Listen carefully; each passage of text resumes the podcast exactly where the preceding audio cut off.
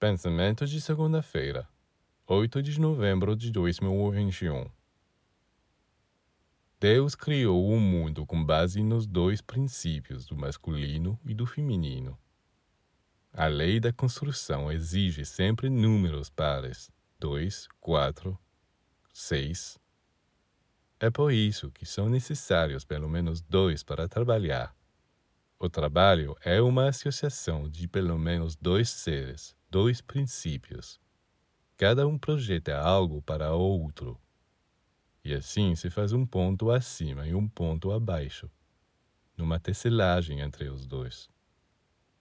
Isto também é o que acontece dentro de nós.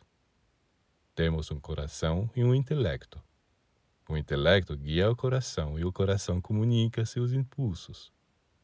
É assim que eles constroem. É necessário trabalhar em conjunto, mas também é difícil. É por isso, para criar boas associações, é preciso ter cuidado e saber manter o espaço entre eles. Você acha que uma ponte seria forte se os pilares do arco estivessem muito próximos uns dos outros?